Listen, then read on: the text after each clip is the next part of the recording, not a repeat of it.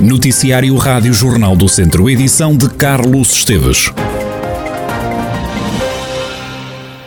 Nos últimos quatro dias morreram três pessoas com Covid-19 no centro hospitalar Tondela Viseu. Registaram-se ainda 19 admissões e 17 altas de pessoas infectadas com o novo coronavírus. Estão internadas no centro hospitalar devido à pandemia 58 pessoas, 57 estão em enfermaria. Nos cuidados intensivos há uma cama ocupada. Um casal com dois filhos menores teve que ser realojado na última noite depois de um incêndio na habitação onde moram em Vila Nova da Rainha, no Conselho de Tondela. O fogo ocorreu num quadro elétrico, o fumo e os gases libertados obrigaram à ventilação da moradia e ao realojamento das quatro pessoas numa unidade hoteleira. A família já deve voltar a casa esta segunda-feira. O alerta foi dado à 1 e 12 da manhã. As crianças têm 3 e 5 anos e os adultos têm cerca de 30 anos. No local estiveram 17 operacionais dos bombeiros de Tondela e GNR com apoio de quatro viaturas.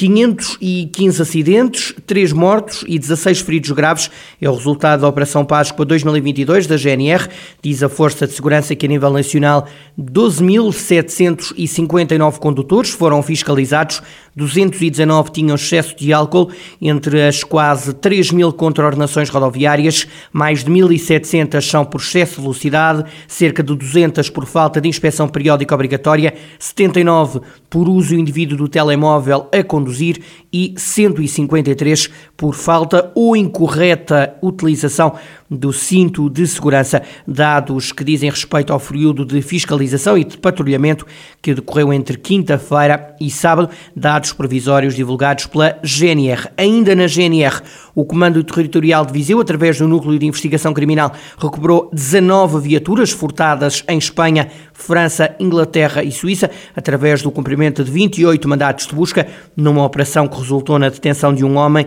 e na constituição de outros quatro como arguídos. Entre segunda e quarta-feira da última semana, a Guarda Nacional Republicana recuperou as viaturas através do cumprimento de mandatos de busca em distritos como Braga, Guarda, Leiria, Lisboa, Porto e também Viseu. A operação resultou de uma investigação iniciada há mais de um ano a crimes de furto qualificado, burlas a seguros, recetação, falsificação de documentos, entre outros.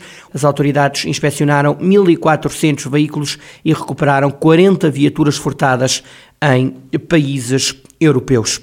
Mais de uma centena de migrantes de várias nacionalidades a morar em Mortágua estão a ter formação de língua portuguesa. O presidente da autarquia, Ricardo Pardal, fala de um projeto essencial para integrar e fazer a inclusão social e profissional destes migrantes. A implementação deste programa resulta de uma necessidade que foi identificada no nosso território. O Conselho de Mortágua é empregador de um elevado número de migrantes de diferentes nacionalidades, desde mexicanos, nepaleses, venezuelanos, indianos, holandeses, ingleses, ou seja, temos um grande número de migrantes de diferentes nacionalidades e que têm alguma dificuldade na comunicação eh, em conjunto com o setor empresarial de, de Mortágua, identificamos eh, esta necessidade. Ao identificá-la, fomos em busca de parceiros que nos permitissem implementar o ensino da língua portuguesa como língua de acolhimento, também com o objetivo de dar essa capacitação para posteriormente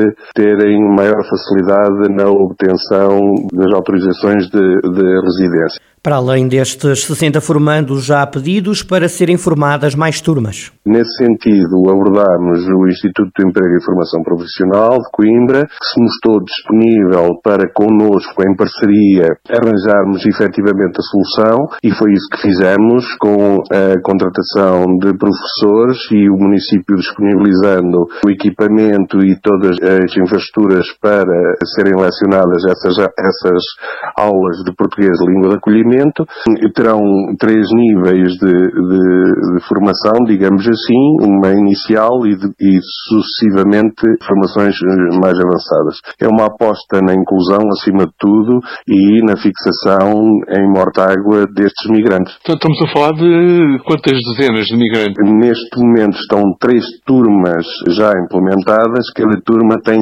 cerca de 20 formandos, ou seja, estamos a falar de um universo de 60 e, e poucos migrantes sendo que a comunidade é muito maior e há efetivamente o despoltar de interesse de mais formandos nestas, nestas ações de formação. Ricardo Pardal, o presidente da Câmara de Mortágua. O governo assinou com o município de Moimenta da Beira o maior contrato financeiro de sempre, num valor de 6,4 milhões de euros. A verba vai ser investida na reabilitação e na construção de casas. O presidente da autarquia, Paulo Figueiredo, fala de um projeto importante para melhorar a qualidade das casas dos mais pobres no Conselho. Foi um contrato que celebramos, cujo projeto foi delineado ainda com o executivo anterior e nós eh, conseguimos que, que, ainda com o anterior governo, uh, assinar esse protocolo.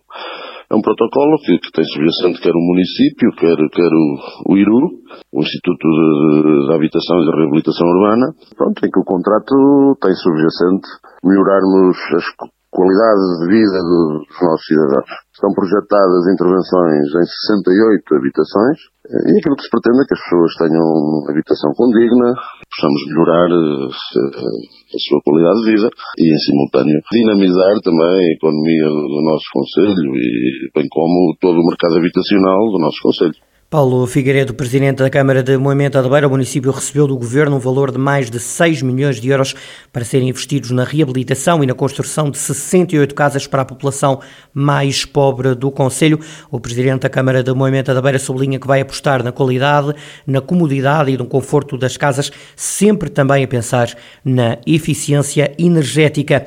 Já estão em fase de conclusão as obras de requalificação do Tribunal de Castro Daire. O edifício já começava a dar sinais de degradação na estrutura. O presidente da Câmara, Paulo Almeida, fala de uma obra prioritária para todos os trabalhadores do Tribunal e também para quem recorre à Justiça. Estamos a falar de um, de um edifício com muitos anos sem ter obras de fundo, um edifício que está numa zona central da nossa vila, onde até o aspecto exterior, nomeadamente o telhado e pinturas, apresentavam um aspecto já de um edifício bastante degradado degradado, para além de todas aquelas condicionantes provocadas por um, um telhado em mau estado, com várias infiltrações e com os danos provocados de inerentes. A juntarmos a isso a falta de condições das instalações sanitárias e afins, fizeram com que eh, tivéssemos conseguido que este edifício entrasse em obras que estão em curso neste momento e que não tenho dúvida nenhuma que os nossos municípios e todos os utilizadores daquele espaço, daquele edifício, para além do Tribunal também o IRN, o Instituto de Registro Notariado, com a Conservatória, e que irá proporcionar melhores condições para todos os seus utilizadores e também para quem lá trabalha. E por isso, melhores condições por um lado e também na zona central da Vila Castro Daire, onde também temos algumas intervenções em curso para tornarmos este edifício ou esta zona da vila mais atrativa, era fundamental também dar uma cara lavada àquele edifício naquele espaço. Paulo Almeida, o presidente da Câmara de Castro Daire, as obras de requalificação do Tribunal já estão na fase final, vão ser investidos 150 mil euros. O tempo vai mudar na região, depois do calor a temperatura vai baixar e a chuva está de regresso ao distrito, como dá contra o meteorologista Jorge Ponte, do Instituto Português do Mar e da Atmosfera. Vamos ter uma alteração do, do estado do tempo. Nós, no período da Páscoa, tivemos dias de céu limpo, de vento fraco, com temperaturas mais elevadas que o normal para a época. Uh, o tempo vai mudar, vai haver uma descida gradual das temperaturas já a partir do dia de hoje.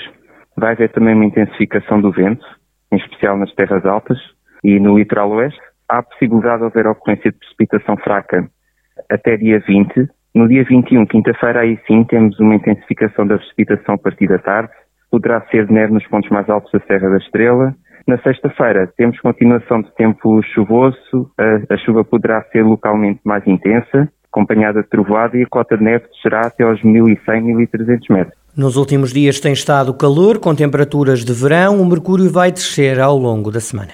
A descida de temperatura vai ser acentuada, uh, portanto, gradual ao longo da semana, mas acentuada. Nós, na sexta-feira, por exemplo, esperamos uma temperatura máxima a rondar os 9, 10 graus. Hoje ainda se deverá aproximar dos 20 graus, mas ao longo da semana, portanto, ela, ela descerá. Amanhã para os 16 graus, quarta-feira cerca de 14, 15 graus, 12 graus na quinta-feira e pode baixar mesmo dos 10 graus na, na sexta-feira. Isto temperatura máxima. Temperatura mínima, ela tem rondado os 9, 10 graus e esperamos uma descida até cerca de 2, 3, 4 graus para quarta, quinta e sexta-feira. Jorge Ponto, meteorologista do Instituto Português do Mar e da Atmosfera, acrescenta que as previsões do tempo para o fim de semana ainda são incertas, mas ainda assim apontam para alguma chuva e uh, subida de temperatura. O Tondela perdeu por 2-0 em Moreira de Cónegos e desceu para os lugares de descida direta. A equipa Auriverde consentiu os dois golos ainda antes do intervalo e o resultado não mais se alterou na segunda parte. O Tondela tem 25 pontos, está agora no antepenúltimo lugar da Primeira Liga. O técnico Nuno Campos admite que o Tondela entrou mal no jogo. O treinador Beirão entende que houve nervosismo inicial por parte da equipa Auriverde. Apesar disso, Nuno Campos defende que o resultado não reflete o que aconteceu no jogo. Entramos mal na primeira parte e há que assumi-lo. Uh, penso que os nervos também nos condicionaram nesse aspecto. Uh, o jogo não era decisivo, era importante, como disse. Uh, nós não entramos de facto bem no jogo mas eu acho que o resultado não é um espelho do jogo todo, porque a segunda parte nós criámos algumas situações para, para empatar, mesmo na primeira parte que não tivemos tão bem, as duas únicas ocasiões do, do Moreirense eh, foram, foram dois golos. Portanto, apesar de eu reconhecer que a primeira parte não tivemos bem, também me parece que o jogo todo, no cômputo geral, não reflete uh, o resultado que depois aconteceu. Apesar desta derrota, Nuno Campos não dá a guerra pela manutenção por perdida. Penso que o resultado mais justo não seria este, mas agora também perdemos uma batalha e continuamos na guerra. Na guerra pela, pela, pela manutenção, que é uma guerra difícil, mas que é uma guerra possível. Falava na semana passada que a pressão de, de, ser campeão é uma pressão diferente porque aqueles jogadores estão habituados diariamente àquele tipo de pressão. Uh, Leva-nos a que nós também tínhamos que fazer esse trabalho, temos estado a fazer desde o início, também desde que chegámos cá, mas não chega a dizer. Uh, temos que passar para dentro do campo aquilo que, que dizemos e depois, em, em atos, confirmar e, e, dar a volta às situações menos, menos fáceis que, que nos vão deparando. Nuno Campos, no final do encontro em Moreira de Cónegos, o treinador do Tondela aproveitou para agradecer o apoio dos adeptos beirões neste jogo que acabou em derrota diante do Moreirense por duas bolas a zero. O próximo jogo para a Primeira Liga é domingo à noite, frente ao Vitória de Guimarães, no estádio João Cardoso, em Tondela. Antes disso, há uma final de taça para garantir. O Tondela joga em Mafra, tem vantagem de três golos e está com um pé e meio na final do Jamor, que já se sabe vai ser mesmo jogada no Estádio Nacional no dia 20 22 de maio. O Flamengo, treinado pelo viziense Paulo Sousa, derrotou na noite passada o São Paulo por 3-1. A jogar em pleno Maracanã, os rubro-negros conseguiram a primeira vitória no Brasileirão. O Flá começou a vencer, Gabigol abriu o marcador, depois o São Paulo ainda conseguiu chegar à igualdade. Ao intervalo permaneceu o empate a um golo. Na segunda parte, Isla devolveu a vantagem ao Flamengo e Arrascaeta confirmou que os três pontos iriam ficar mesmo no Rio de Janeiro. Com esta vitória, o Flamengo encosta-se ao topo da tabela classificativa. O clube carioca tem quatro 4 pontos e está a 2 pontos dos líderes Atlético Mineiro e Corinthians. Na análise ao encontro, o treinador viziense diz que os adeptos do Flamengo são muito exigentes. Paulo Sousa garante que a torcida flamenguista espera que o clube rubro-negro ganhe todos os jogos. Nós, para os convencerem, eh, convencemos o nosso torcedor, temos que ganhar todos os jogos. Nós não podemos pensar que seja um jogo que fazemos convencer o nosso torcedor. O nosso torcedor tem que ser convencido no trabalho diário e tem que se ver representados no campo. E o que o torcedor, daquilo que me tem vindo a, a entender, eh, a exigência, a exigência de quando vestimos a, a, camisola do Flamengo, darmos tudo. Depois, se tecnicamente as coisas não são as melhores, porque vai, ou seja, já aconteceu, pode acontecer, porque são variáveis que são incontroláveis. Agora, aquela que é exigida e controlada é sem dúvida aquilo que o torcedor espera de todos nós, é darmos tudo que nós temos para podermos eh, sair vencedores. Paulo Sousa entende que o Flamengo tem que ser mais intenso. Sempre que as linhas tiveram um pouco mais distantes uns dos outros, demos mais uh, possibilidades ao nosso adversário de hoje para poder chegar um pouco mais à frente. As intensidades baixam, é algo que também temos que melhorar, sobretudo quando o bloco está mais baixo. Uh, temos que ser, sobretudo quando a bola entra dentro do nosso bloco, temos que ser muito mais intensos e é algo que temos que ir melhorando. Uh, ou seja, nem tudo quando uh, o resultado não é favorável está tudo mal e nem tudo está tudo bem quando o resultado é favorável como foi hoje. Ou seja, há muita coisa ainda dentro deste processo para continuarmos a ser consistentes no nosso trabalho, dentro dos nossos conceitos, dentro das nossas ideias, para podermos uh, ser cada vez mais fortes. Paulo Souza, no final do jogo, valeu os três pontos ao Flamengo na recepção ao São Paulo. Os rubro-negros não podem descansar. Já na próxima quarta-feira há novo duelo. Neste caso, também a jogar no Maracanã, o Flamengo recebe o Palmeiras, um dos principais rivais na luta pelo título.